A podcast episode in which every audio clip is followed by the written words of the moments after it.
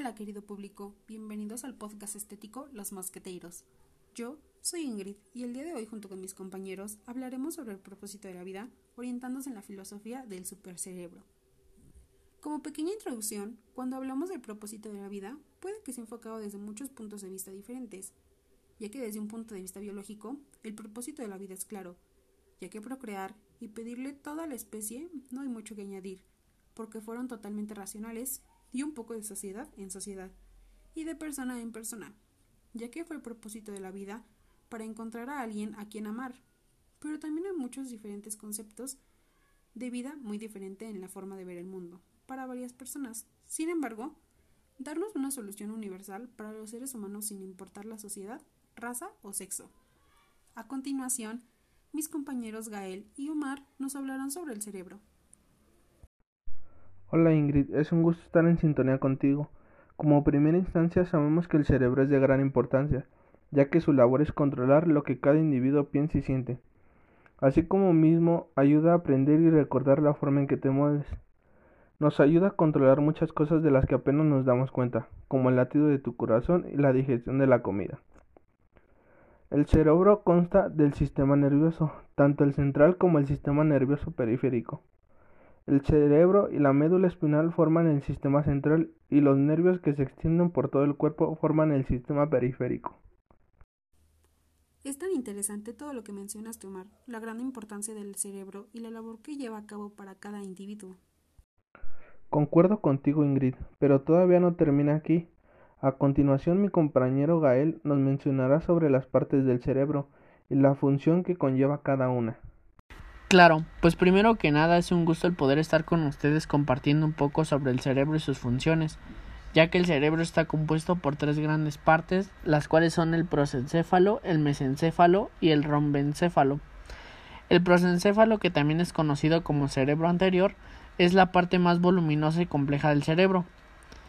También existe el mesencéfalo, que es conocido como cerebro medio, y es el que está situado debajo de la parte central del prosencéfalo y actúa como un maestro de ceremonias, coordinando todos los mensajes que llevan al cerebro y los que salen hacia la médula espina.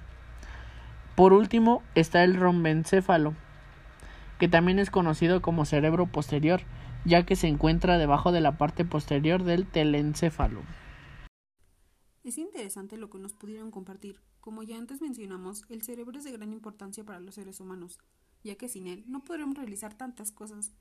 Ahora, mis compañeros, Sara, Vittorio, Ángeles y su servidora les mencionaremos algunos tips sobre el propósito de la vida. Empezaremos contigo, Sara. ¿Qué nos puedes compartir? Hola Ingrid, ¿qué tal? Es un gusto estar aquí compartiendo algunos tips contigo. Bueno, considero que para un buen propósito de vida deberíamos de empezar entendiendo lo que debería ser la vida. Desde mi punto de vista y como yo lo he podido investigar, considero que vivir con un propósito significa hacer lo que realmente te importa, en sintonía con tus valores y tus creencias. No puedo decirte lo que eso significa para ti, pero es algo que reconocerás cuando tú mismo lo sientas. Como segundo punto podría ser, usa tu llamado interior, sería como dejar de buscar respuestas fuera de ti, Solo hay una y es que siempre seas la persona para la que naciste. Puedes encontrar muchos ejercicios en Internet para identificar tu vocación, pero no los necesitas. En el fondo tú ya sabes lo que te hace sentir vivo, solo tienes que poner atención. Wow, son de gran ayuda los tips que mencionaste. ¿Tú qué piensas, Ángeles? Concuerdo contigo, Ingrid.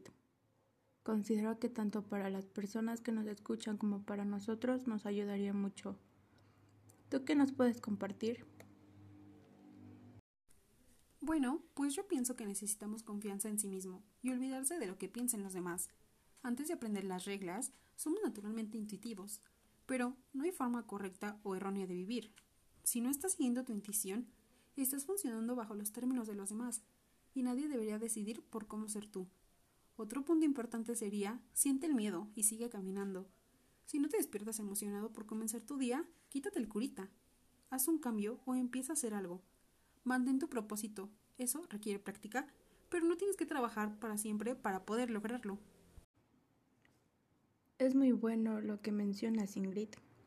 Creo que para que uno mismo tenga un propósito de vida necesita confianza y sobre todo no dejar que los demás influyen de manera negativa en ti. La verdad es que sí. ¿Y tú qué nos puedes compartir, Ángeles? Mm, pues yo creo que debemos de pensar en la lista de pendientes que hacemos, ya que el tiempo es sumamente valioso y deberíamos de valorar la forma en que lo invertimos. Si no decidimos lo que vale la pena desde el principio, terminaremos invirtiéndolo en cosas que no, te que no nos ayudarán a crecer. Yo suelo resaltar mis objetivos y sueños constantemente en un documento y me aseguro de que estos objetivos sean para mí e identifico las acciones que me llevarán hacia ellos y pues las agendo durante una semana. También es importante revisar todos los días cómo te sientes. Antes de levantarte por las mañanas, preguntarte lo que será importante en el día. Y pues hasta el final o cuando ya te vayas a dormir, pues qué te hará dormir bien al final. La mayoría de las cosas que hacemos durante el día nos desconectan de lo que somos. Así que practica lo contrario. Siéntate durante 15 minutos o describe lo que tenga que fluir. Suéltate, ignora el mundo exterior, incluso si tienes que empezar por notar el mundo que tú mismo has creado. Son puntos importantes, Ángeles, ya que son de gran ayuda, porque siempre tenemos que ver cómo nos sentimos para que a partir de ello podamos seguir con lo que queremos. Vittorio, ¿tú qué nos puedes compartir? Hola, buenos días. Yo soy Vittorio y hoy voy a hablar sobre las consecuencias del futuro. Al principio, cualquier cosa que te saque de tu zona de conforto y requieres esfuerzos será algo que te moleste. Pero en nuestra vida tenemos tanto nuestros placeres como nuestros deberes. Equilibrar los pasos es lo que hace que la vida fluya en armonía. Una cosa.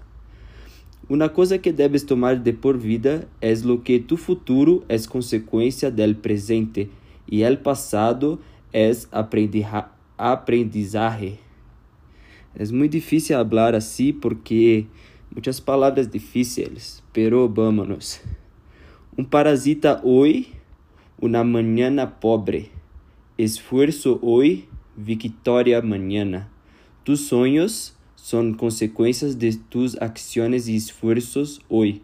No siempre solo hablando en el trabajo, pero en una relación amorosa, relación con tus padres, relación con amigos, todo está relacionado con tu voluntad y esfuerzo. La palabra clave de esta conversación es consecuencias. Buenas o más, el camino es tuyo. O sea, si te pongas algo malo o bien, es tu vida, es tus escollas pero tienes consecuencias. Eso es bueno, Vittorio. Aunque parezca incómodo, necesitamos reconocer si tienes todo lo que necesitas para crear tus sueños el día de mañana. Bueno, querido público, estamos llegando al final de este podcast. Antes de irnos, ¿alguien gustaría compartirnos algo más? Claro, a mí me gustaría mencionar acerca del cerebro. Nuestro cerebro evoluciona constantemente y se trata de una evolución individual lo que convierte al cerebro en un caso único y en uno de los mayores enigmas.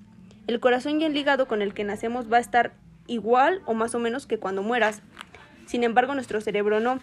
Nuestro cerebro es capaz de evolucionar a lo largo de la vida.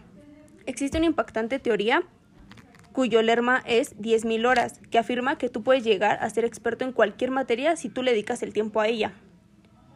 Nuestro error simplemente es ponernos límites a dichas habilidades. A mí también me gustaría mencionar algo. Mm, por último, considero que el supercerebro es de gran importancia, ya que con ayuda de él podemos ser líder, inventor, maestro u usuario. Son de gran ayuda ya que cada uno nos aporta algo, como por ejemplo eh, el líder es el que pues nos ayuda a dar las órdenes del día a tu, a tu cerebro.